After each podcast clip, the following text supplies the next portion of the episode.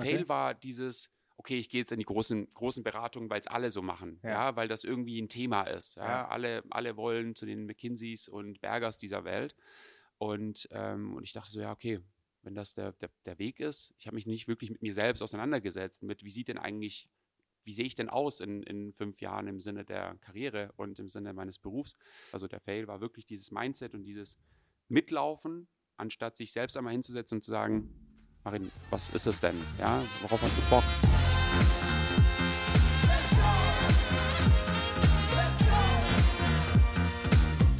Sascha, Marin, erste Folge. los geht's. Sagt man sich willkommen, wenn man zu zweit am, am I Tisch sitzt? don't know. Irgendwie so das erste Mal jetzt. Ja. Ich freue mich richtig. Ich freue mich auch richtig. War jetzt eine lange Phase der, der Vorbereitung, des Aufbaus. Ähm, Wenn man, die, wenn man die Vorbereitung und den Aufbau einmal weglässt, war es eine lange Phase des Denkens. ja, Digga, wir haben 2019 ja.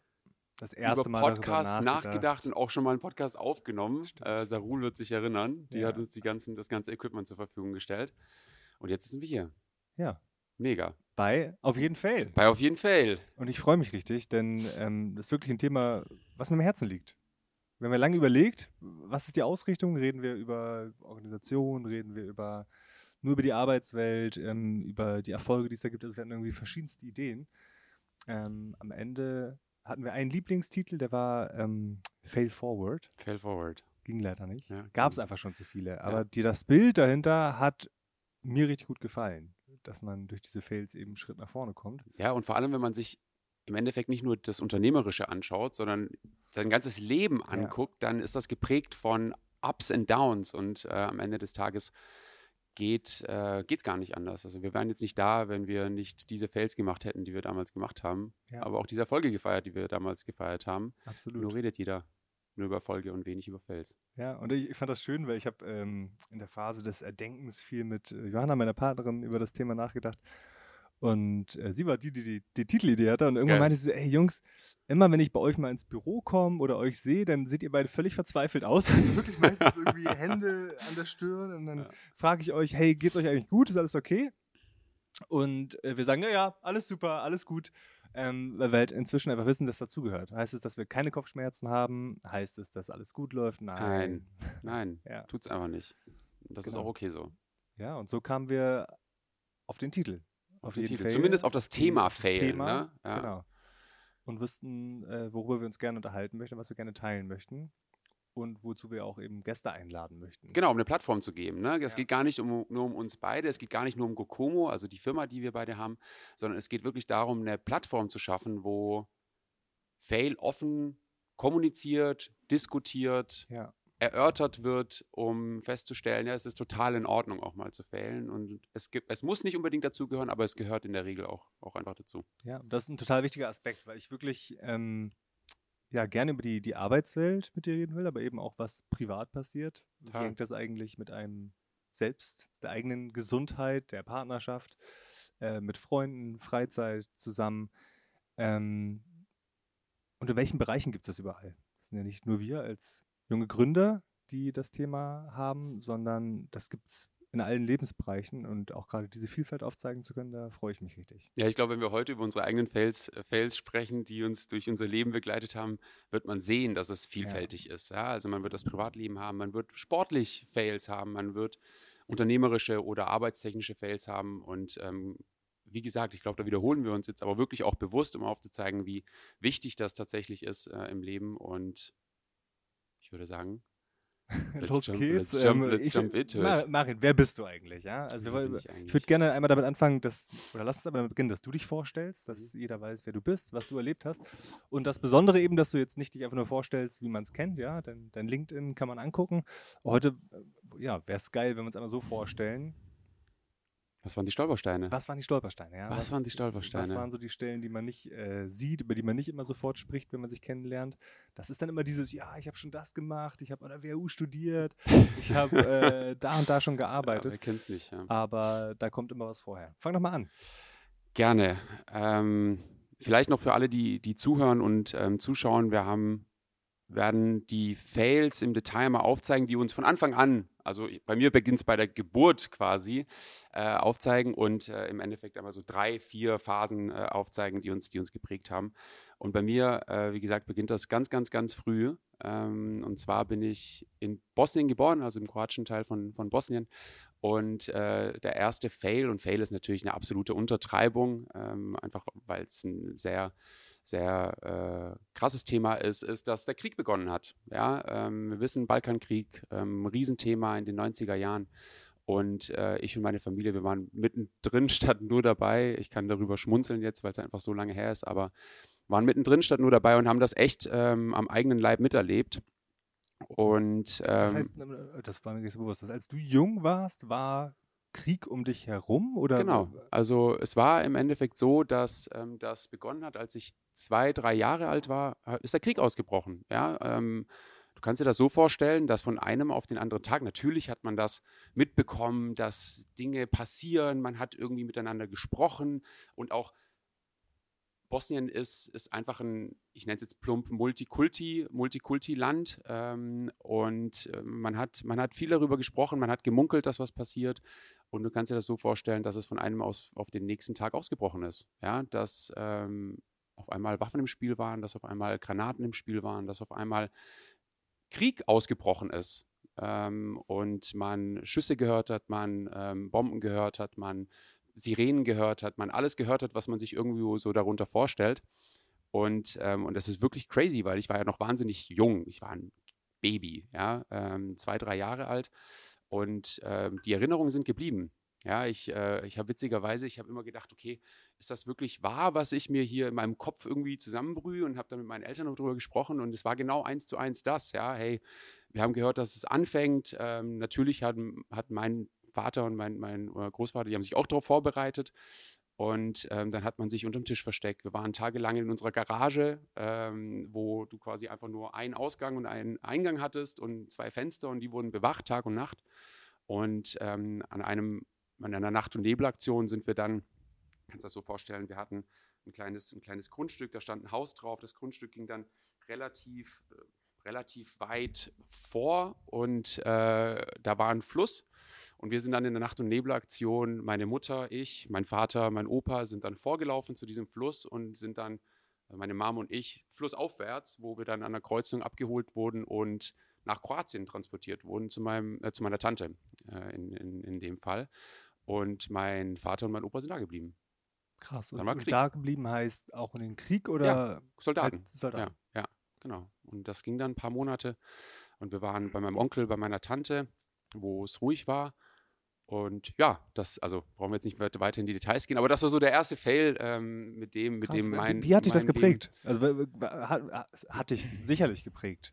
Ja, also ich glaube, die größte Auswirkung ist, dass wir jetzt hier sind. Ne? Also wir sind dann nach dem Krieg, ist mein Vater zu uns gekommen, Gott sei Dank äh, zu uns gekommen und äh, hatte dann seinen besten Kumpel, der schon in Deutschland war, mit ihm telefoniert und meinte, hey, hier gibt es Arbeit, hier ist es ruhig ähm, und hier kann man sich erstmal so ein bisschen sammeln, ja, äh, wieder so eine Basis, Basis finden. Und mein Vater ist dann wieder, wieder vor, uh, vor uns, vor meinem Opa, meiner Mutter und mir und hat sich hier einen, einen Job gesucht. Das war dann in dem Fall Altenpfleger. Also ich muss dazu sagen, meine Mutter ist, äh, hat studiert, die ist Mathe- und Physiklehrerin oder war es in Kroatien und mein Vater ist Diplomingenieur, also Forstingenieur. Und das sind eigentlich Berufe, wo ich gedacht hätte, du kommst in ein anderes Land und du findest Anschluss, weil Mathe mhm. ist überall irgendwie gleich, Physik ist überall irgendwie gleich. Natürlich, das Curriculum sieht potenziell anders aus. Oder halt, wir sind im Schwarzwald aufgewachsen, äh, da ist viel Wald, für einen Forstingenieur eigentlich perfekt. Hat dann so nicht funktioniert. Mm, und die sind dann als Krankenschwester und Krankenpfleger, beziehungsweise Altenpfleger, Altenpflegerin, haben dann eine Ausbildung gemacht zur Krankenpfleger und zur Krankenschwester und sind dann so in die Welt des Pflegens eingetaucht, weil das damals genau das war, was gesucht wurde. Ja. Und eigentlich so eine der Grundvoraussetzungen, äh, dass wir in Deutschland bleiben konnten. Krass. Und das ist im Endeffekt der, dieser große Fail, der so einschneidend ist ähm, im Leben, der einem dann ermöglicht, wirklich ein neues Leben. Es war wirklich ein neues Leben. Ne? Wir haben die gesamte Familie ist dort geblieben. Wir sind die einzigen, die, die ähm, nach Deutschland gekommen sind hinter sich zu lassen und zu sagen, ja, wir beginnen hier was Neues, ähm, bedarf unfassbar viel Mut, unfassbar viel Risikobereitschaft, vor allem mein, meiner Eltern und ermöglicht uns halt hier oder ermöglichte uns dann zu dem Zeitpunkt hier ähm, Fuß zu fassen. Ja. Und ein Feld, den ich, den ich dann noch nennen muss, der, wo ich immer, immer drüber lachen muss, ist im Endeffekt, ich hatte meinen ersten Kindergartentag. Mhm. Ich bin in den Kindergarten. In Deutschland hab, dann? In Deutschland. Ich mhm. habe kein Wort Deutsch gesprochen. Ich habe nicht gecheckt, dass es andere Sprachen gibt. Ich habe das nicht Mhm. verstanden. Und Sprache im Kroatischen heißt Jezik und Jezik heißt Zunge. Also die reden mit einer anderen Zunge, sagt man, sagt man im Kroatischen. Und ich habe dann nach dem ersten Tag zu meiner Mama gesagt, Mama, aber deren Zunge sieht doch genau gleich aus wie meine. Warum verstehe ich das nicht? Ja. Und ein, eine witzige Sache, ich glaube, die habe ich dir auch schon erzählt, waren dann am zweiten Tag, ich habe meinen ganzen Mut zusammengenommen, bin rausgegangen und äh, bin zu einem kleinen Jungen in den Sandkasten, der hat so mit seinen Spielsachen gespielt und saß da in der Ecke und habe mir dann diese Spielsachen angeschaut und habe mich so ein bisschen ihm angenähert und dann hat er so in die andere Ecke des Sandkastens gezeigt und meinte, bring mir das mal, ja, bring mir das mal. Und er hat zu dem Zeitpunkt, das habe ich dann im Nachhinein erfahren, den Eimer gemeint. Ja. Bring mir mal den Eimer. Bin ich natürlich nicht verstanden, er redet mit einer anderen Zunge. Ähm, und ich habe die Schaufel in die Hand genommen, habe ihm die Schaufel gebracht und er wollte natürlich nicht die Schaufel, hat die Schaufel genommen und hat mir einfach zweimal volles Rohr eine übergezogen, bis ich dann gedacht habe, ich bin raus hier. Ja, und das so, äh, das war wirklich, also prägend in der Hinsicht, dass es sich so eingebrannt hat Ja. in, ins Hirn und Klar. ein sicherlich irgendwie mitbegleitet ähm, durchs Leben, aber im Endeffekt dieser, dieser große Fail, dieser Ausbruch dieses Kriegs, ähm, so schlimm er auch ist, ja, ähm, hat uns jetzt äh, in dem Fall ermöglicht, nach Deutschland zu kommen, in dem Fall ermöglicht, wirklich die, diese Ausbildung zu genießen. Ja, ähm, Wie alt warst du dann, als ihr nach Deutschland final gekommen Vier. seid? Vier. Ja. Wie ging es dann weiter? Es ging so weiter, dass ich ähm, in einem ganz kleinen Dorf, also wir wurden dann, wir sind dann quasi in so ein, ich will es jetzt nicht Heim nennen, aber in so ein, in so ein, in so ein Komplex gekommen, wo dann mehrere Familien auch gelebt haben, alles, ähm, alles Ausländer, die nach Deutschland, nach Deutschland gekommen sind. Äh, und bin dann in den Kindergarten gegangen, hatte das Glück, eine serbische Betreuerin zu haben, die mir geholfen hat mit dem Deutschen. Ja, als Kind lernt man ja wahnsinnig schnell, aber es war toll, jemand an der Hand zu haben, die, die dann übersetzen konnte für mich. Bin in die Schule gegangen, ähm, habe alles durchlebt, was man durchleben kann. Äh, ich hatte damals dann etwas, das hieß LRS für Ausländer, Lesen, Rechnen, Schreiben für Ausländer. Und hatte im Endeffekt, Du kannst lesen? ich versuch's zumindest. Ja, Bist du sicher irgendwie? Äh, und habe hab das, dann- hab das dann durchgemacht, ähm, bin ganz normal dann zur Grundschule gegangen und ähm, der, der, der, größte Erfolg, den meine Eltern dann zu dem Zeitpunkt gefeiert haben, ist, dass wir es mit viel Fleiß und viel Tränen, die da geflossen sind, geschafft haben, dass ich aufs Gymnasium gehe. Ähm, das war meinen Eltern ganz wichtig, dass man quasi schon von Anfang an irgendwie ähm, es schafft, diesen schulischen, kannst du dir vorstellen, ne? Ähm, Mathe, Physiklehrerin, Klar. die äh, möchte das, auch wenn es echt ein Pain war, auch für ein Kind, das das nicht verstanden hat zu dem Zeitpunkt, was bedeutet das eigentlich für mich, ähm, bin ich dafür schon sehr dankbar äh, und habe dann wirklich mein, meine Passion im Sport gefunden. Ähm, ich war eines Tages beim Straßenfest bei uns in, in Bad Wildbad, äh, ein kleines, kleines 5, 6, 7.000 Seelendorf, äh, mitten im Schwarzwald. Mhm. Wirklich Ähm, mitten im Schwarzwald. Also mitten im ich Schwarzwald. werde Äh, äh, nie vergessen, deine, deine, deine, deine Ex-Partnerin hat einmal so erzählt, ja, ich fahre da das erste Mal mit ihm hin und das ist einfach nur Wald. Das ist wie Mordor. Eine Stunde durch die Natur, man sieht Ja. nichts. Genau, also wirklich Dorf. Ja. Genau. Ähm, habe da zum Sport gefunden. Mein Vater ist passionierter Fußballer, Ja. ähm, noch immer. Und natürlich habe ich dann, wie viele Jungs da draußen, auch Fußball gespielt. Äh, habe dann aber auf diesem Straßenfest eine Vorführung von der Sportart Taekwondo gesehen. Äh, und ich so, ich will das. Ich will das unbedingt machen. Das hat dann äh, leider ein paar Monate gedauert, äh, bis ich meine Eltern überzeugt habe. Natürlich ähm, spielen die Finanzen da eine große Rolle. Das war deutlich teurer, als irgendwie Fußball spielen zu gehen. Und ähm, habe es dann aber, die haben mich dann angemeldet, ja, und dann bin ich in äh, Karels Taekwondo-Schule bin ich, bin ich gestartet. Das war mega, geil. Äh, anfangs dann hat man dieses Kimono an, man hat irgendwie Gürtel, man arbeitet sich vor, Taekwondo. Es hat viel persön mit, auch mit Persönlichkeit zu tun, bis ich dann, ähm, da, da war ich sieben, als ich angefangen habe und habe das bis 13 gemacht Mhm.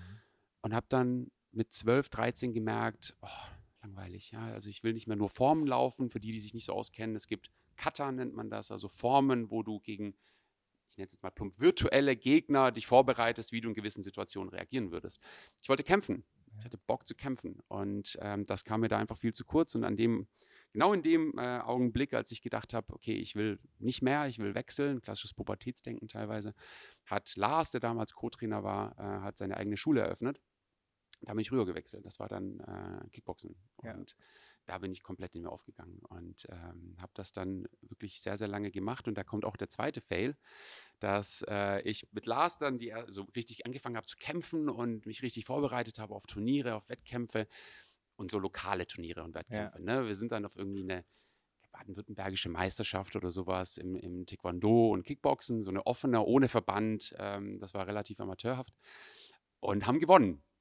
Damals Dennis, äh, Dennis Haug und ich waren die Kings. Ja, wir, sind da, wir sind da rausgelaufen, wir dachten uns, fuck, uns gehört die Welt. Ja, richtig geil. Du warst wahrscheinlich 13. Ich war, ich war 13, ja, 14, 11. Mir gehört die Welt. Voll, mir gehört die Welt. Ne? Ich, ich hole mir jeden Titel. Ja. Wir haben uns ein, zwei von diesen Turnieren gemacht und Ja. gewonnen. Kannst du dir vorstellen, was das mit so einem Jungen macht? Und, ähm, und sind dann das erste Mal bei einem Verband, bei der WKA, ähm, damals auf die, glaube, es war die Süddeutsche Meisterschaft, irgendwie sowas gegangen. Digga, Realität. Digga. Ja. Aber als, als ob du um die Ecke läufst, da steht jemand mit Baseballschläger und knockt dich einfach nur weg. Ich bin dahin und ich habe meinen ersten Kampf habe ich gewonnen, das war cool. Mhm. Den zweiten Kampf, das war gegen einen Nationalmannschaftskämpfer, Nationalteamkämpfer, der war Im Kickboxen war im das Kickboxen, damals, ja, ne? der war deutlich, deutlich stärker als ich. Du kannst dir nicht vorstellen, was er mit mir gemacht hat. Und das Witzige war, meine Mutter war das erste Mal bei einem Scheiße. Turnier mit mir dabei und das letzte Mal. Ja.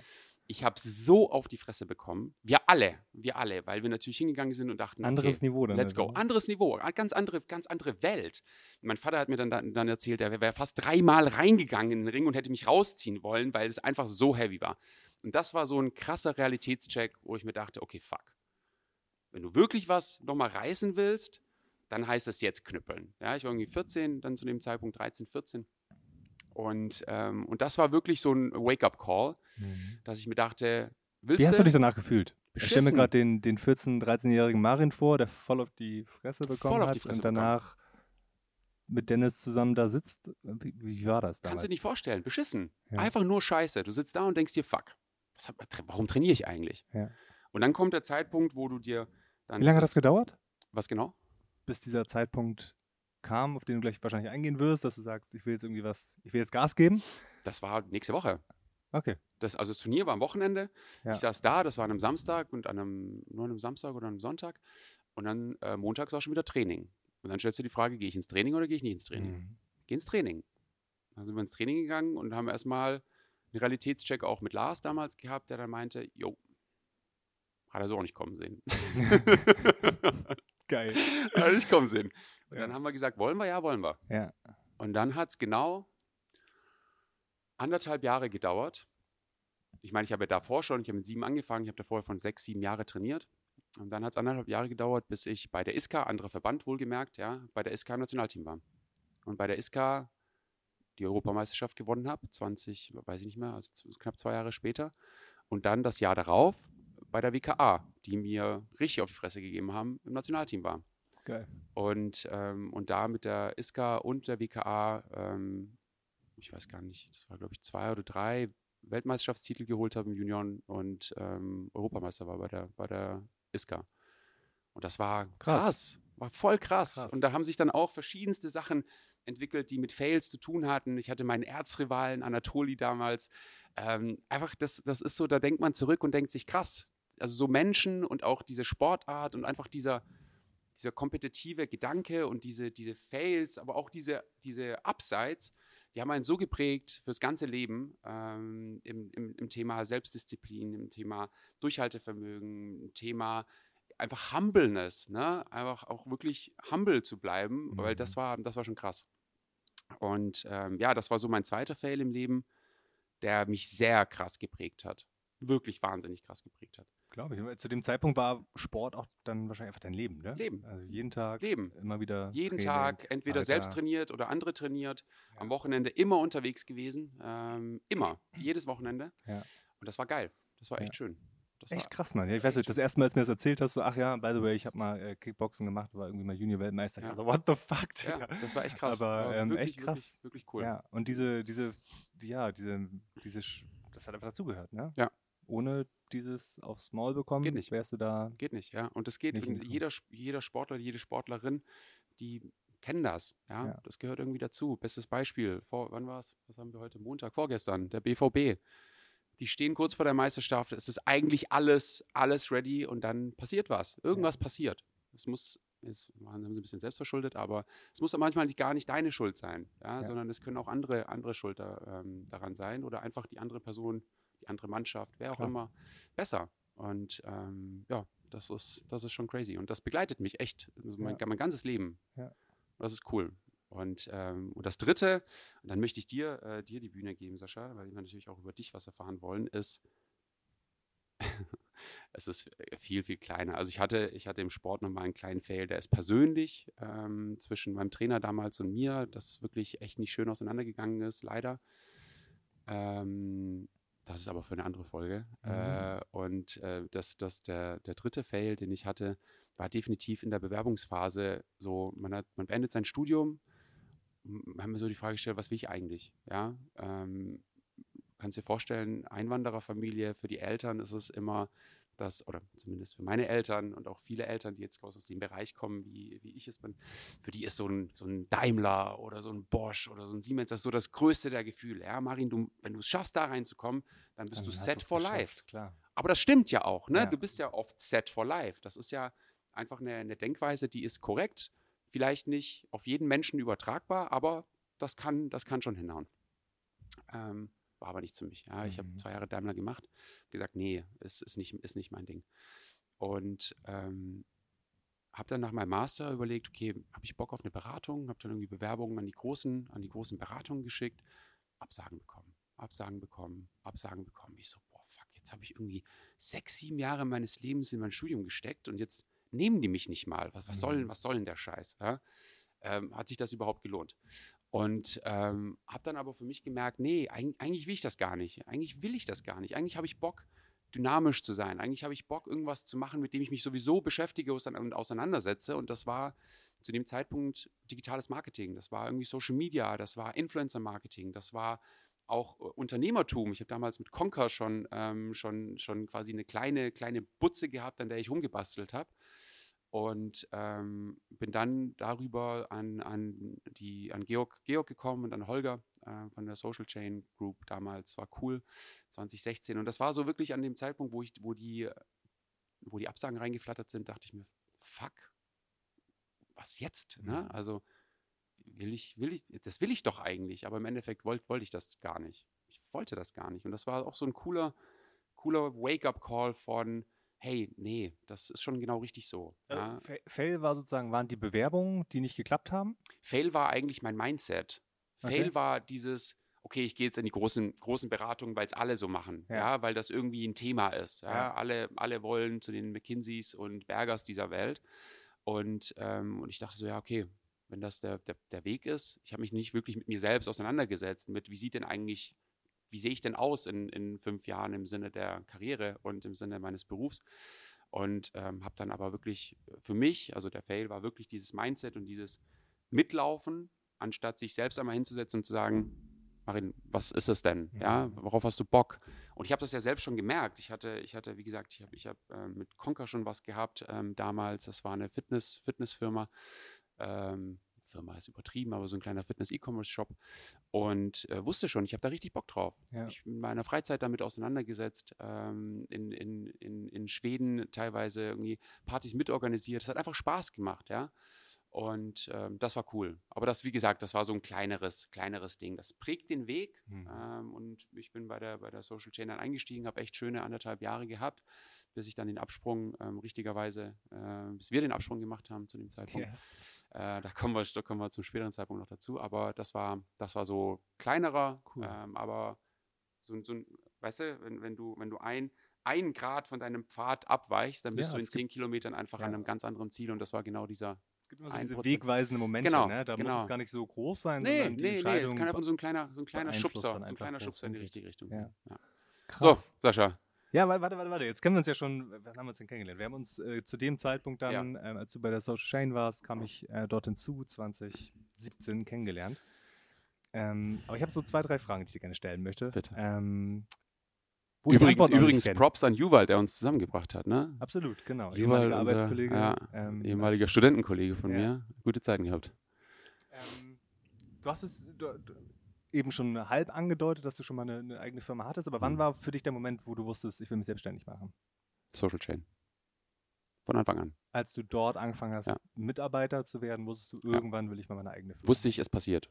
Also ähm, als wir uns kennengelernt hatten, hatte ich ja Social Plus ähm, schon quasi in Kroatien gegründet gehabt. Äh, ja. Parallel war ja Conquer da, wo ich diese Workout-Logs verkauft habe. Und Social Plus war, ähm, war ja dann schon eine Influencer-Marketing oder Influencer-Bude. Ne? Das war ja Influencer-Management mehr oder minder. Und ähm, das war mir schon klar. Also ich habe äh, morgens bei der Social Chain Group gearbeitet und abends ähm, dann bei, mit, mit Sammy teilweise auch zusammengesessen, ihm erzählt, was ich so mache und ähm, worauf ich Bock habe und auch mit meinen Geschwistern. Wir haben immer noch unsere WhatsApp-Gruppe heißt Social Plus, weil, weil wir uns da quasi ausgetauscht hatten und das war mir klar. Mhm. Das war mir klar. Und das Coole war einfach, dass man ähm, damals in der ersten Einstellung einfach die Business-Seite nochmal näher kennenlernen konnte. Das, was mir gefehlt hat, war einfach die Möglichkeit, in, dieses, in diese Business-Seite einzutauchen. Ich hatte die Influencer-Seite damals einfach durch meine persönlichen Kontakte, durch mein eigenes Netzwerk hatte ich sehr, sehr stark vertreten, ja, ähm, durch Sammy, durch Lamy, durch alle, Ganz die... kurz einfach Kontext für die, die zuhören, Sammy... Genau, Sammy Slimani und Lamia Slimani. Genau, ähm, Ex-Partner. Genau, genau. Und durch die, die du auch diese Welt, Influencer, nochmal viel näher kennengelernt habe. Ja, absolut. Ja, ich hatte damals, also schon bevor wir uns kennengelernt hatten, so einen ganz guten Draht dazu, äh, im Sinne des, ich war interessiert daran, äh, war aber nicht so tief in der, in der Bubble. Als ich Sammy und Lamy kennengelernt habe damals, kannte ich sie auch nicht, so als Persönlichkeiten, im Sinne von Social Media Influencerinnen. Ähm, und dadurch habe ich natürlich einfach nochmal viel mehr Insight bekommen. Äh, wie ist denn eigentlich die Perspektive der Influencerinnen? Ja, ähm, und durch die Social Chain habe ich die Perspektive des Businesses nochmal noch mal dazu bekommen. Das war cool, das war ein, ein, cooler Merch, der da stattgefunden hat. Die waren damals so mitunter eins der ersten Managements, würde ich fast behaupten, gefährliches Halbwissen, aber eins der ersten Managements, die das wirklich professionell gemacht haben. Und ähm, das war cool. Ja, das, cool. hat echt Spaß gemacht. Noch eine Frage. Bitte. W wann habe ich dich mal richtig abgefuckt? Da, da, werden wir sicherlich noch öfter drauf zu kommen, äh, drauf zu sprechen kommen, denn so ein, zwei Situationen habe ich im Kopf, wo ich äh, meine, mhm. dich abgefuckt zu haben, aber mhm. vielleicht hast du direkt einen im Kopf, wo du sagst, Sascha, das war so eine Situation, da hätte ich am liebsten die Schaufel genommen. Im Sandkasten. Im Sandkasten und dir. Frage. Ähm, also wir hatten definitiv, es gibt einen, einen prägenden Moment, der war vor zwei Jahren, zwei Jahren, letzt, letztes Jahr oder vor, nee, letztes Jahr eher beziehungsweise vor anderthalb Jahren, wo wir einfach, wo wir auf keinen gemeinsamen Nenner gekommen sind, ne? ähm, wo wir uns überlegt hatten, in welche Richtung entwickelt sich Kokomo, was machen wir und was muss passieren. Ähm, und da haben wir nicht transparent miteinander gesprochen. Ja? Und, ähm, und das hat wirklich im Unterbewusstsein, ist zwei Jahre her, im Unterbewusstsein bei mir viel Wut ausgelöst. Ja, viel so, boah, fuck, ja, shit. Das war auf jeden Fall ein prägender Moment, mhm. ähm, der, der Gab es einen spezifischen Moment oder war das diese Phase? Denn es waren ja tatsächlich dann echt einige Monate, wo einige, wir einige sehr Monate. angespannt ähm, Kontakt hatten. Ja, es gab einen, einen Moment, der mir echt im, im Kopf geblieben ist. Das war, als du mir diesen, dieses, diesen Zettel in die Hand gedrückt hast. Ja. Hast du den noch? Der liegt bei mir noch irgendwo, ja. ja. Ich weiß gar das nicht mehr, was ich da geschrieben habe, aber das war sozusagen, Entschuldigung, ein Brief, ein Brief, ne? Weil ich, ich hatte mich in der, in der Phase nicht, sah ich mir nicht in der Lage, dir zu, zu sagen, was ich alles fühle und wie mhm. ich das mhm. meine. Deswegen habe ich es aufgeschrieben und ich weiß noch, deine Reaktion war so, what the fuck, warum schreibst du mir das? Warum redest du nicht einfach mit mir? Ja, das, das, war, das war echt ein Moment, wo ich dachte, so, hä, warum? Ja, ähm, das fühlt sich so, wir waren distanziert, aber das ja. fühlt sich so krass distanziert an, ja. ja. Ähm, und sonst gibt es einen. äh, warte mal kurz. Genau, also kurzer Kontext, das war, ja, ich würde sagen, der größte Fail, den wir bisher zusammen hatten. Hm, diese ja. ganze Phase. Und ja. Darüber werden wir sprechen. Absolut. Ja. Denn ähm, ich werde es nie vergessen, ja. Also so eine, wir haben jetzt seit knapp sechs Jahren äh, hm. diese Firma zusammen als GmbH. Ja. Und das ist wie eine Eheschließung. Also man sitzt dann wirklich beim Notar und du kriegst diese Verträge vorgelegt, äh, vorgelegt so hiermit auf ewig seid ihr beide jetzt erstmal an diese Firma gebunden. Und dann wusstest du nicht mal, dass ich nicht deutsch so, bin. So, und dann, dann sagt er, bitte holt mal eure äh, Personalausweise raus. Ja. Und, ähm, und ich hole meinen Personalausweis raus, Maren holt so seinen kroatischen Ausweis raus. Ich so, Digga, du bist nicht mal Deutsch, das wusste ich gar nicht. So äh, irgendwie noch nie drüber gesprochen. Und dann der Notar, ja, dann müssen wir an der Stelle wohl unterbrechen, denn als nicht-deutscher Staatsbürger darf ich Sie gar nicht die Dokumente unterzeichnen lassen. Sie brauchen einen Übersetzer. Oder ich muss sicherstellen, dass Sie alles verstehen, was ich, was ich hier runter. Und, ich so, und dein Blick war so, ich rede seit einer Stunde mit Ihnen auf Deutsch. Äh, also natürlich verstehe ich Sie, aber es war so ein witziger Moment.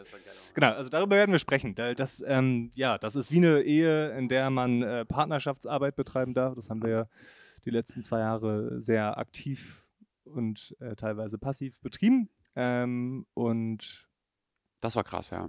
Werden wir teilen. Ja, das war, das war krass. Und ansonsten fällt mir jetzt, also das war so der, der, der einzige wirklich krasse Moment. Ähm, ja, reicht auch. Muss ich mal drüber nachdenken. Der war, der war, der war, ja. Gab es denn einen ja. Fail, der dich, ähm, der dich richtig beeindruckt hat? Irgendwas in der Welt, von einer Persönlichkeit des öffentlichen Lebens oder von jemandem? Nee, warte, aber ich muss dir jetzt erstmal eine Gegenfrage stellen. Okay. Was, was, war der Moment, was war der Moment, wo ich dich richtig abgefuckt habe? Wo du mich richtig abgefuckt hast? Ja. Äh, gleiche Phase tatsächlich, gleiche Phase. ja. Also gleiche mhm. Phase. Ähm, ich habe mich unverstanden gefühlt, ich habe mich nicht wahrgenommen gefühlt. Hm. Das war gleich, wirklich. Die gleichen Gefühle. Gleichen, ja, ja, genau. Genau die gleichen Gefühle. Gleichen Krass, Gefühle. ja. Okay, was war die zweite Frage? Ähm, oder vielleicht eine zuvor. Was ist für dich eigentlich ein Fail? Also wenn wir jetzt in, in dieser Folge und in den folgenden viel über Fails reden werden, was ist für dich ein, ein Fail in deinem Verständnis? Das ist eine sehr gute Frage.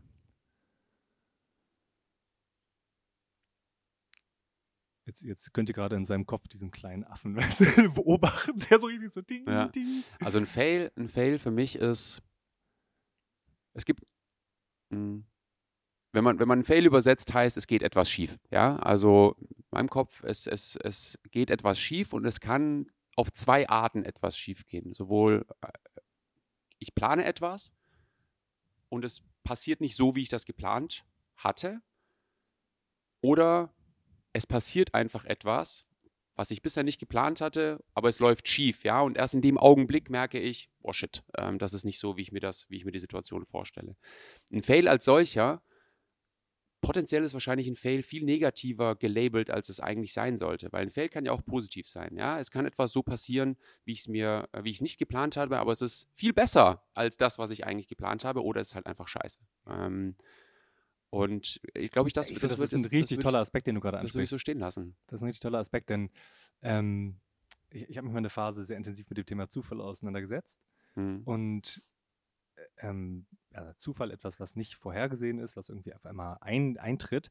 Ähm, und ganz viele Zufälle waren Fails. Ja? Ja, also das, ja, äh, das, der Mauerfall, da wurde als Fail wurde im Fernsehen bekannt gegeben, äh, übrigens die Mauern sind offen. Das war so gar nicht geplant. Und so Ach krass, das wusste ich gar nicht. Ja, ja, ja ähm, durch diesen Zufall, was eigentlich ein Fail war, ähm, ging auf einmal an dem Tag die Mauer auf. Wirklich krass. Schöne, schöne Definition. Hätte ich gar nicht dran gedacht. Also das ist, das ist für mich tatsächlich ähm, ein Fail. Etwas, was, was geschieht, was potenziell negativ, aber auch positiv sein kann. Und entweder ich habe mich mit dem Thema auseinandergesetzt und habe schon eine Erwartung bzw. eine Vorstellung gehabt, wie es laufen sollte. Die tritt nicht ein. Mhm. Oder ich denke mir in dem Zeitpunkt oder in dem Augenblick, in dem es passiert, holy shit, hm. hier läuft irgendwas entweder richtig krass oder richtig scheiße. Wenn es richtig blöd ist, dann ist das nicht so gut. Wenn es ähm, richtig krass ist, dann stelle ich mir eher die Frage, warum habe ich mich damit noch nicht früher auseinandergesetzt und warum habe ich das nicht kommen sehen? Ja, ja. Egal, wie sich entwickelt. Was wäre denn deine Definition? Cool. Ähm, ähnlich. Also meine Definition wäre, etwas läuft anders als vorhergesehen mhm. oder geplant. Ja. Und dann, was ich jetzt bei dir verstanden habe, Klammer auf, im positiven oder genau. negativen genau. Sinne. Ja. ja. Cool, ja. Das waren meine Fragen. Das waren deine Fragen. Das waren meine Fragen. Ja, geil, Sascha. Dann freue ich mich jetzt und ich glaube auch die Zuschauer, äh, die Zuhörer, Zuschauer, Zuschauer, Zuschauer und Hörer ja. ähm, auch. Erzähl, bitte. Gerne. Ähm, was witzig ist, als ich dir eben, eben zugehört habe, habe ich gesehen, dass wir echt einige Parallelen auch in der frühen Zeit haben, die mir so gar nicht bewusst waren. Also einmal, mhm. ich bin auch Sohn eines Einwanderers, zum Glück ohne Krieg. Äh, mein Vater ist Türke, und damals als junges Kind mit fünf, sechs Jahren äh, nach Deutschland eingewandert. Ich bin in erste Generation hier in Deutschland geboren, ähm, aber es gibt sozusagen eine ähnliche Zuwanderungsgeschichte mit, mit den Themen, die man da so als Familie hat.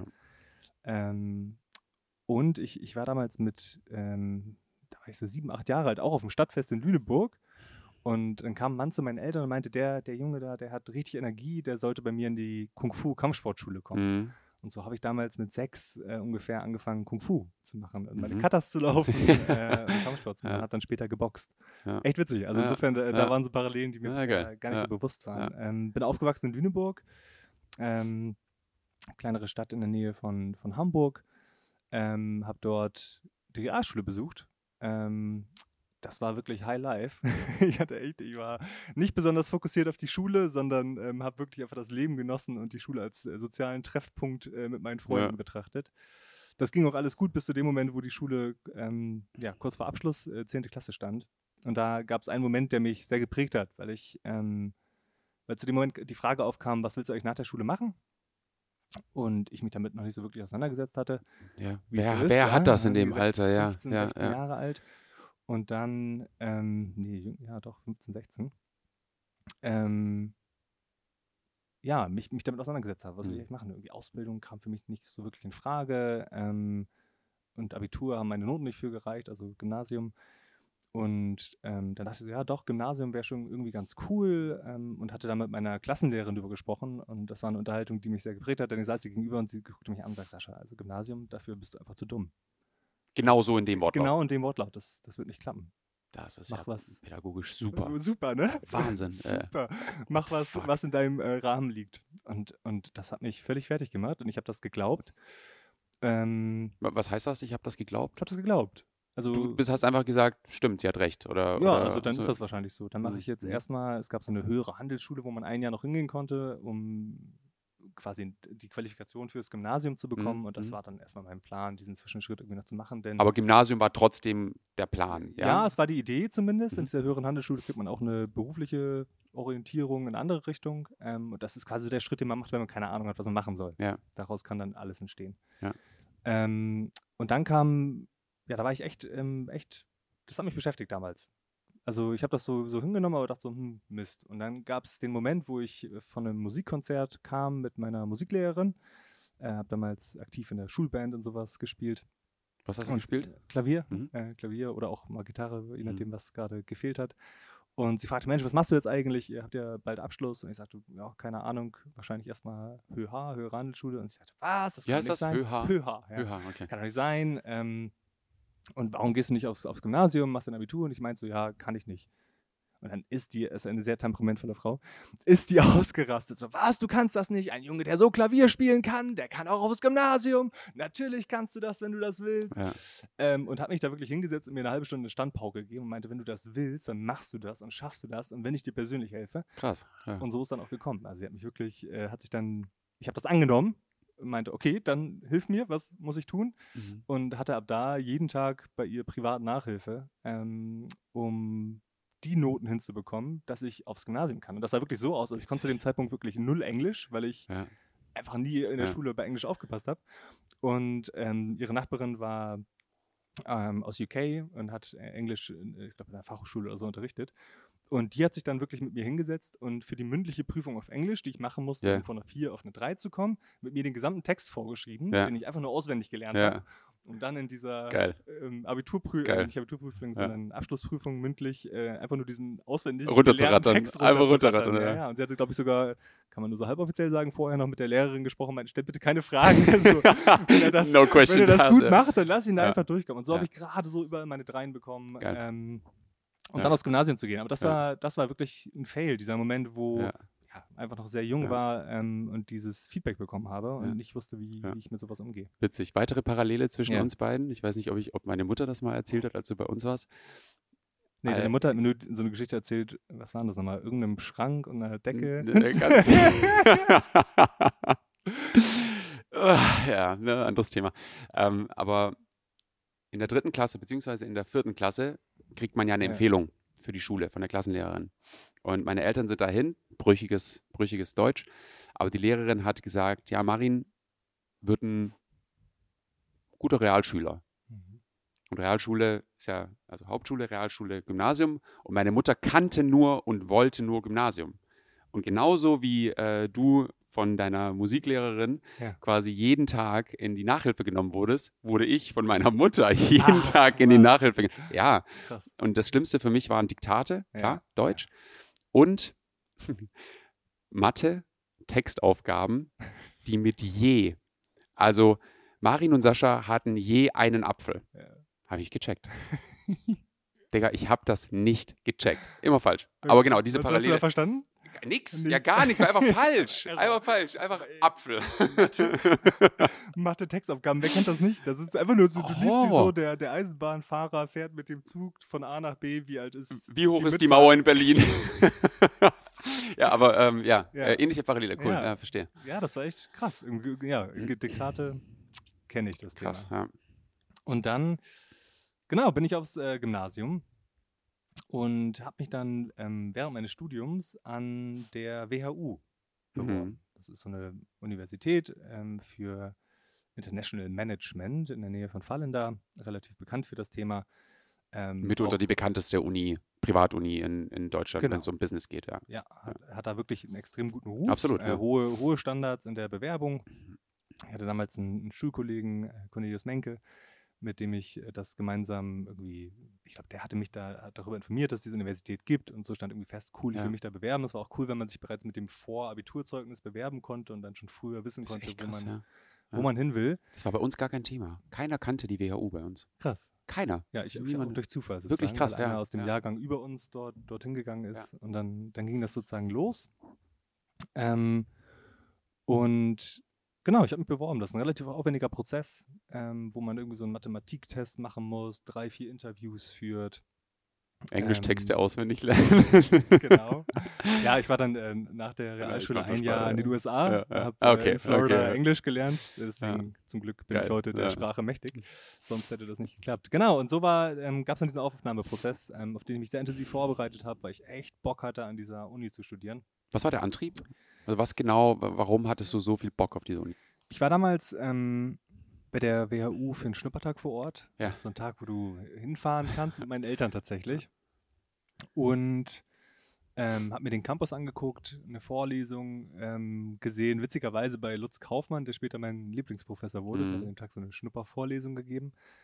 Ähm, das war einfach ein geiler Spirit. Das war echt junge, nette, aufgeschlossene Leute. Damals hat der Alexander Hemker mich rumgeführt, ähm, von dem meine Eltern bis heute begeistert sind, weil er so nett war.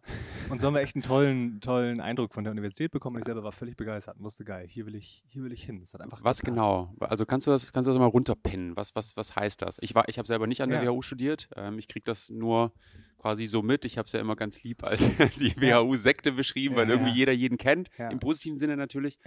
Ähm, aber äh, was genau? Was genau? Also mehrere Ebenen. Ähm, das, was ich eben beschrieben habe, war wirklich, die Leute, die dort waren, würden es den WHU Spirit nennen. Dadurch, dass dieser Campus in einem Kaff ist, wo wirklich nur die Studenten sind, ist es eine besondere Atmosphäre, die sehr auf die Ausbildung getrimmt und das gegenseitige Kennenlernen äh, fokussiert ist. Und das hat mir gefallen. Cool. Gleichzeitig gab es ähm, definitiv die, die außenorientierte Ebene, dass diese Uni einen extrem guten Ruf hat Mhm. ähm, und als Karriere Hochschule, Sprungbrett quasi, genau, okay. Mhm. galt. Ähm, das war mir damals sehr wichtig. Äh, ich hat, war da noch, noch wesentlich außenorientierter, als ich mich heute beschreiben würde, Mhm. ähm, sodass der Faktor durchaus wichtig für mich Mhm. war.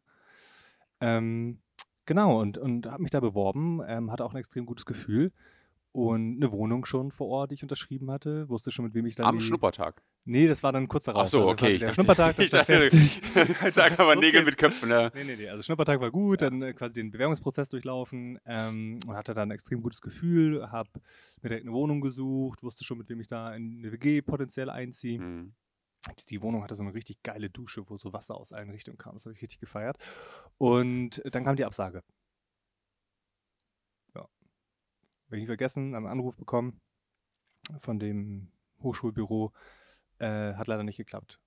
Ohne Begründung, ohne gar nichts, sondern hat nicht. Test, wohl dieser Test war zu schlecht, dieser Mathematiktest. Ja. Da, ich hab, da dachte ich halt so, ja, easy, kann ich halt. Ja. Nee, muss man sich im besten Fall vorher schon mal ein bisschen angeguckt haben. Ähm, ich auf jeden Fall. Und das hat mich richtig umgehauen, weil ich auch, ich hatte überhaupt keinen Plan B oder irgendeine Idee, was ich stattdessen machen will. Ich hatte meine Wohnung da schon. Ich Mhm. wusste schon, dass da hin will. Und ähm, dann kam dieser Anruf eben, nein, es hat nicht geklappt, Mhm. ähm, könnt ihr keinen Platz anbieten. Und ja, und, und es gibt sozusagen, es gab immer diesen, diesen, diesen Spruch, an der WHU braucht man sich nicht zweimal bewerben. Wenn du es einmal nicht geschafft hast, dann lass es. Krass, okay. Ja, du brauchst es nicht noch ein zweites Mal machen. Und ja, das hat mich damals äh, ziemlich umgehauen, weil ich keinen Plan B hatte, ich unbedingt auf diese Uni wollte. Und so saß ich erstmal da, ähm, habe dann mein Abitur sozusagen fertig gemacht. Ähm, die anderen Deadlines waren irgendwie schon vorbei und wusste irgendwie überhaupt nicht, was ich mit mir anfangen soll. Ähm, habe dann relativ schnell den Entschluss gefasst, ich werde mich nochmal bewerben, einfach probieren. Wo kam das her? War das also, war das ein externer äh, Push von, wie zum Beispiel deiner Musiklehrerin damals, oder war das ein interne, interne? Nee, das war intrinsisch. Ich wusste einfach, ich will dahin. okay. Pass- Ich gehöre da Ja, irgendwie hin. cool. Das ist gerade, was angesagt ist. Ja. Habe mich deswegen noch, noch mal intensiver auf den Bewerbungsprozess äh, vorbereitet, von dem ich jetzt wusste, ähm, was da so passieren wird. Und ähm, mich gleichzeitig aber auch an anderen Universitäten beworben. Mhm. Damals noch in Münster und so. Mhm. So andere Universitäten und Orte, die ich, die ich interessant fand. Und genau, das war, das war so dieser, dieser zweite große Fail, ähm, wo ich diese, diese Absage bekommen hatte. Und dann beim zweiten Mal hat es eben geklappt. Und daraus sind zwei, zwei wundervolle Sachen entstanden, ja, weil ich dann wirklich in diesem luftleeren Vakuum von nichts war, wo ich irgendwie nichts mit mir vorhatte. Und dann die Idee für eine, für eine Firma entstanden ist. Und in der Phase habe ich witzigerweise meine erste richtige Firma gegründet, weil ich damals unbedingt aufs Tomorrowland wollte. So ein Festival, Mhm, kennst du? klar. Hatte irgendwie kein Ticket bekommen. Und dann war ich so genervt, dass ich gesagt habe, dann mache ich es halt selber äh, und baue hier die Tomorrow Island auf. Mhm. Und habe dann eben eine Veranstaltungsreihe aufgebaut, Tomorrow Island Partys, ähm, im Stil vom Tomorrowland. Wir hatten so richtig abgefahrene Bühnenbilder und sowas, die damals komplett durch die Decke gingen. Wir waren immer Geil. komplett ausverkauft, hatten da tausende Leute vor der Tür. Geil. Ähm, das war richtig aufregend. Und ich Und bin das da war nach- so dankbar für, weil das war wirklich genau nach dieser gescheiterten Bewerbung. Okay, und ohne ja, diese ja, ja, Phase ja, wäre das ja. nie entstanden. Und das war, ey, die Zeit meines Lebens. wirklich. Damals mit meinen besten Freunden diese Deko gebastelt. Ich bin zu diesem Club hingefahren und die meinten, naja, was willst du machen? Und zeig mal ein Konzept. Und dann habe ich irgendwie so ein Konzept ausgearbeitet, wie diese Veranstaltung aussehen soll. Und so ist dann diese Geil. erste Firma entstanden. Das Geil. war wirklich, Ja. wirklich toll. Ja. Dann kam die WU-Zeit. Hab dort angefangen zu studieren. Wann war das? Äh, 2013 bis 16. Also 13 dann 2013, begonnen. 16. Okay. Und wann waren die Partys? Wann, wann Partys haben die alle stattgefunden? ab 11, 12 Geil, okay. und dann genau in dem Jahr. Geil. wo- Ja, cool. Vor dem, vor dem Studium. Und dann auch im Studium weiter bis 14 oder 15 Geil. Uhr durch die letzte Party Ja. gemacht. Ähm, genau, das Studium ging los. Ähm, echt tolle, tolle Menschen kennengelernt, Freunde fürs Leben. Und einer meiner Freunde, Michael Brendler, ähm, hat damals ein Hochschulaustauschjahr in Kalifornien gemacht. Mhm. Und sein ehemaliger Gastvater hatte eine Idee für eine Firma, Kinji, den, Mhm. den Airbag fürs Wasser. Mhm. Macht man sich ums Handgelenk und in einer Notsituation im Wasser zieht man den Hebel, Luftkissen bläst Ja. sich auf, zieht dann in die Wasseroberfläche. Mega geile Idee, Mega. ja, weil jedes Jahr echt immer noch für die Gegend dort. Menschen ja, ertrinken, ja, obwohl das nicht notwendig ist.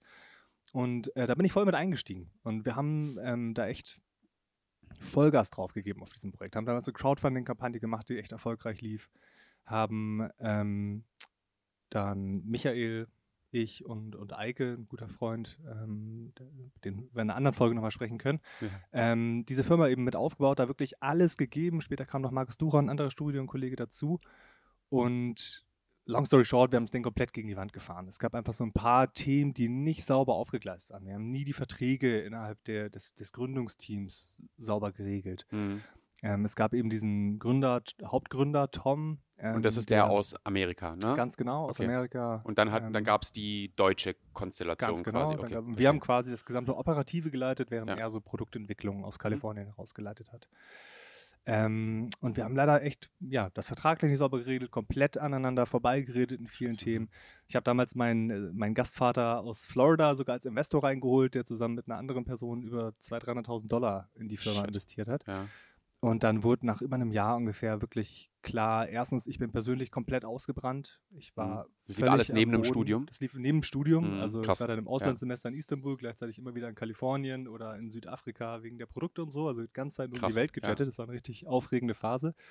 Äh, mein CO2-Footprint. Äh.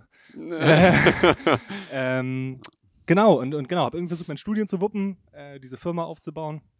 Und es ist einfach gescheitert. Also es war wirklich ein, so der erste richtig starke professionelle Tiefpunkt, den ich hatte. Weil ich war persönlich richtig ausgebrannt.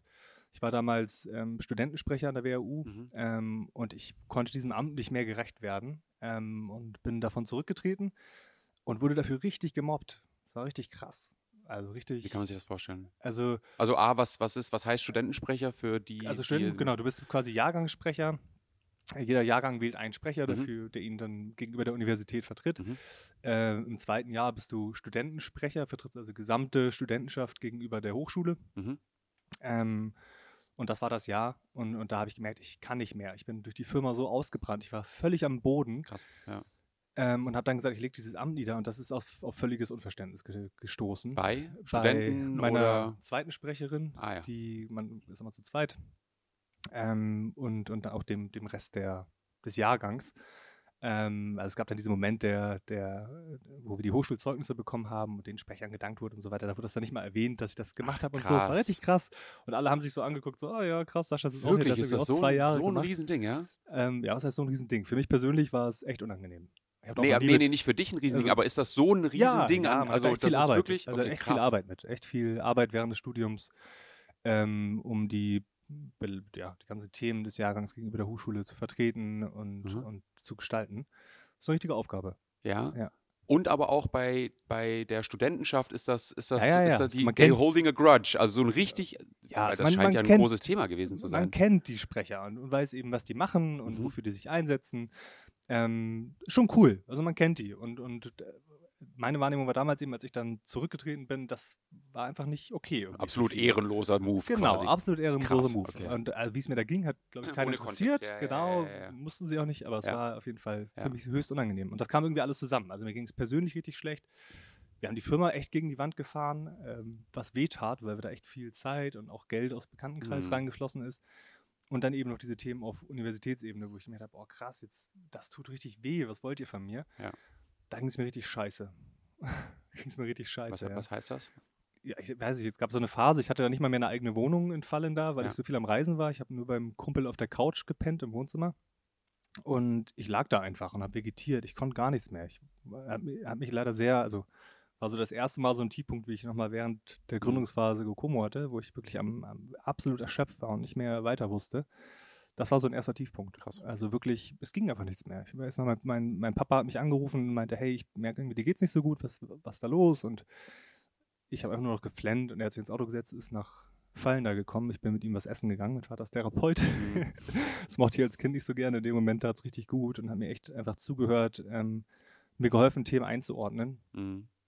Ähm, ich weiß nicht, wenn ich vergessen, ein, ein Tipp, den er, oder ein Rat, den er mir väterlich in dieser Situation eben gegeben hatte, war, hey, das wird immer wieder vorkommen, dass Menschen dir Feedback geben, gefragt oder ungefragt. Und die Frage ist, wie du damit umgehst. Ich, mein Vater, macht das so, dass wenn mir jemand Feedback gibt, ich stelle mir das vor wie so eine Serviette, wo das draufsteht und die gucke ich mir an und dann überlege ich, nehme ich die mit und stecke die in meine Tasche, zerknülle ich die und werfe die in den Müll, verbrenne ich die, gebe ich die zurück. Ist alles in Ordnung. Äh, damals habe ich mir halt alle Servietten eingesteckt und mitgenommen, obwohl die mit mir vielleicht gar nichts zu tun hatten.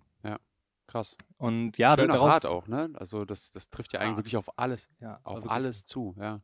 Das war richtig tief. Gleichzeitig, das war im Hintergrund noch Trennungsphase von meiner ja. zweiten Freundin zu der Zeit. Ja. Ähm, Oh, da sind ja quasi alle Säulen des Lebens sind irgendwie einmal Wackeln eingestürzt. Ja, krass. Genau, Okay. war wirklich krass. Genau, da, daraus sind coole Sachen entstanden. Also Ja. ich wusste ab dem Moment, wenn ich nochmal eine Firma gründen werde, werde ich es anders angehen, zum Beispiel Verträge einfach sauber regeln, damit dieses Thema aus, aus der Welt ist und sauber geregelt ist.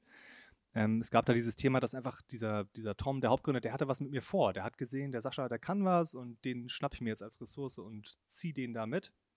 Und da habe ich sehr viel mit mir machen lassen, aber gar nicht selber gemacht. Und das ist so ein Thema, was mich immer wieder im Leben begleitet hat, dass andere was mit mir vorhatten, ich aber mit mir selber gar nicht genau wusste, was ich mit mir vorhabe. Hm. Auch das war so ein Learning. Und dann das große Thema eben diese, diesen Erschöpfungszustand, den ich mich selber gebracht habe.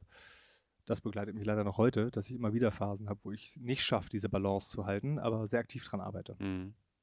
Krass. Genau, und das ist so die, die Basis, Wahnsinn, ja. das ja. Fundament, ähm, auf dem ich aufgebaut habe, als ich dich kennengelernt habe. Genau, das danach war der nächste also- Fail. Das war der nächste Fail, zum Glück nicht. Ja. Aber genau, also nach, äh, um es kurz abzuschließen, ähm, Studium dann beendet, äh, bin dann zu Bertelsmann nach Gütersloh und ähm, habe da aber zwei wirklich tolle Jahre gehabt Ja. äh, bei Fernando Caro, heute ähm, Geschäftsführer und Vorstand von Bayer Leverkusen, Mhm. damals Vorstandsmitglied bei Bertelsmann und CEO von Avato. Ähm, wirklich viel gelernt, eine tolle Zeit gehabt ähm, im Konzernleben. Bin nach Berlin gekommen, habe dich kennengelernt und dann ging es sehr schnell los mit Gokomo. Mit Gokomo. Damals noch unter anderem Namen. Common Ground. Stimmt, Common Ground. Damals unter anderem Namen und viele wissen es gar nicht, wir waren zu dritt. Wir waren zu dritt damals. Wir haben zu dritt die Köpfe zusammengesteckt. Das war cool. Juval hat uns damals zusammengebracht. Wir waren Ja. lunchen. Ähm, du hast mir erzählt, was du so gemacht hast. Ich habe dir Ja. erzählt, was ich so gemacht habe, was ich so mache. Genau, gleichzeitig habe ich mit einem anderen Arbeitskollegen gesprochen und der Genau. hat irgendwie ähnliche Themen gemacht und dann meinte ich, ey, wir drei müssen uns jetzt Wir einfach müssen, mal wir müssen mal quatschen. Ähm, und dann saßen wir jeden Morgen von 7 Uhr. Vor der Arbeit, Alter. Von 7 Uhr bis 9.30 Uhr saßen wir im Common Ground, Ja. direkt am Rosenthaler Platz und haben gebrainstormt, über nachgedacht, wo geht die Reise hin, was kann es sein. Ja. Und teilweise auch nach der Arbeit, am Wochenende, eigentlich jede freie Minute Jede wurde, freie wurde genutzt.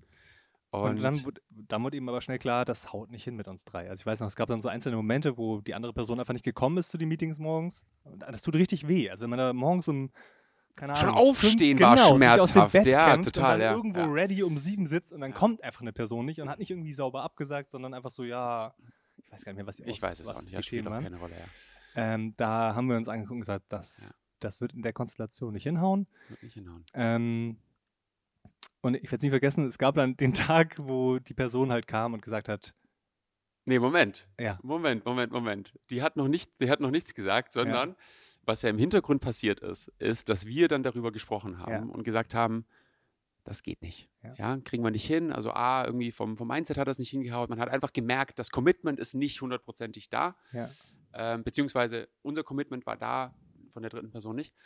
Und, ähm, und dann haben wir uns ja vorgenommen, dass wir an einem besagten Tag, ich weiß nicht genau Stimmt, wann es war, ähm, dass wir mit der Person sprechen und Das der Person teilen. sagen, hey, das geht leider nicht. Ja? Ja. Und bevor wir uns hier nochmal weiter und tiefer reinstürzen, lass uns hier einmal einen Schlussstrich ziehen und gucken, wie wir Boah, quasi stimmt. friedlich aus dieser, aus dieser wir Situation waren so rauskommen. aufgeregt. so aufgeregt. Wir waren so aufgeregt. Wir, wir haben uns so eine Stunde vorher dann im ja. Common Ground Oh, getroffen. das war echt krass. wir wussten, dass es der Geburtstag der Person ja, ist. unangenehm. Und ja. dachten uns so, okay, wie, wie, wie vermitteln wir das jetzt sauber, dass Ja. diese Reise zu dritt nicht weitergehen wird?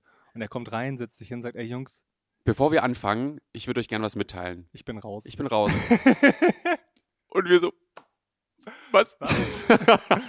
Ja, ja, krass. wundervoll. Wirklich Ja, krass, wirklich ja. krass. Also ich, ich meine, der Vibe war ja da und die Energy war ja da. Man hat das gemerkt und er hat das ja genauso gemerkt und es war ja, das kam ja von irgendwo. Ja. Das heißt, er hat das für sich sehr gut reflektiert gehabt, hat das für sich äh, entschieden und es war einfach krass, war schön. Ja. War ein wie ein friedliches, einfach ein friedliches Auseinandergehen. Also äh, mit vorhin aufgegriffen, anders als vorhergesehen, in diesem Fall Anders positiv. Ja. Ähm, und so ging es los. Wir hatten damals die Ja, Idee, haben dann Julian Zietlow tatsächlich die Idee vorgestellt, den wir Genau. persönlich kannten und ihn in der Mittagspause getroffen. Ich werde nie vergessen, unsere erste Verhandlung. Wir meinten halt so, Julian, hey, das und das machen wir. Und er so, geil, ich will investieren. Wir so, Nee, nee, wir brauchen keinen Investor. genau, ja, kein Investor. nein, dann Aber will ich will mein, haben, ich ja. will es haben für meine Firmen. Wir so, alles klar. Was kostet das? Ja. Äh, 100.000. Und dann, ich zahle euch 50. Okay. Okay, einfach ein Handshake, Handshake drauf, das war Das war krass. so die erste war Verhandlung. Und dann ging es los. Wir sind in die Firma gefahren, haben kurz darauf gekündigt. Das war alles vorher, ne? Das war im Dezember Ganz 2017. genau. Das war Dezember 2017. Und wir hatten von Julian quasi ein Gentleman's Agreement. Ich mache das für diese, ich glaube, Ja. 45k waren es dann, wenn Ja. man ganz genau ist. 45k mache ich das über sechs Monate, über alle meine drei Firmen. Genau. Und dann haben wir uns nochmal vorgenommen, wir fahren in die Winterferien, Weihnachtsferien und machen uns wirklich nochmal Gedanken, gehen in uns und dann schauen wir uns in die Augen Anfang des Jahres und entscheiden, ob wir das machen oder nicht. Das haben wir getan. Das haben wir getan. Am, Und haben 2., gesagt- am 2. Januar Ja. waren wir in der Firma und haben gesagt, let's go. Let's go. Tag später haben wir gekündigt. Tag später gekündigt und am 18. Januar dann schon gegründet. Noch nicht Ähm, gegründet, ne? Sondern wir sind einfach raus. Am 18. Ach so, Januar stimmt, haben wir 18. quasi unsere Laptops Laptop aufgeklappt. Ja, genau. ja, genau. Also die gedanklich. Das war krass, ja. Wahnsinn. Und dann ging das erste Jahr los. Und so viel sei schon verraten. Es war wundervoll. Es war die Hölle. Es es war, es war, es gab, also wenn man ein Spektrum aufzeigt von unfassbar geil ja, zu what the fuck, ja, dann waren wir an beiden Enden des Spektrums. es war so. Und zwar ein Pendel. Ja. Ja, krass. Und darum wird es die nächste Folge gehen. Freue mich drauf, ja. Ich mich auch. Also dieses Mal wirklich äh, die Vorstellung, wer wir überhaupt sind. Das nächste Mal geht's los mit den ersten großen Fails, die wir von Anfang an hatten und wie sie unser erstes Jahr geprägt haben. Und wenn dir schon gefallen hat, worüber wir heute gesprochen haben, folge uns, gib uns bitte Feedback. Wir freuen uns wirklich sehr über jede offene Meinung. Wir fangen gerade erst an und können noch in alle Richtungen gestalten und dazulernen. Ähm, teilt uns, was wir besser machen können, folgt uns, empfiehlt unseren Podcast euren Freunden und wir freuen uns sehr schon jetzt, euch hier wiederzusehen. Dankeschön. Dankeschön.